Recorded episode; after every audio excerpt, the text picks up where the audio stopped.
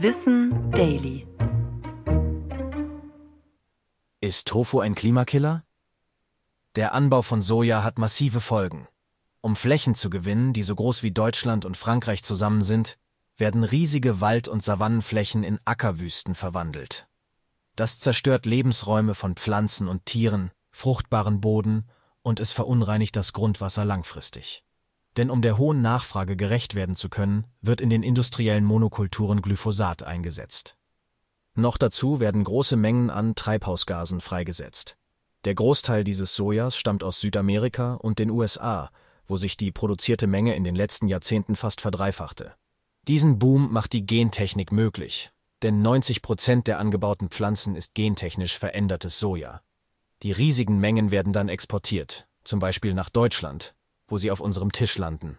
Etwa 60 Kilogramm Soja verzehren Menschen der EU und Großbritanniens im Jahr, doch kaum in Form von Tofu oder Sojamilch. 80 Prozent davon stecken als Futtermittel im konsumierten Fleisch, in Eiern, Milch oder Fisch. Denn das ist billig, proteinreich und sorgt für schnelles Wachstum der Tiere.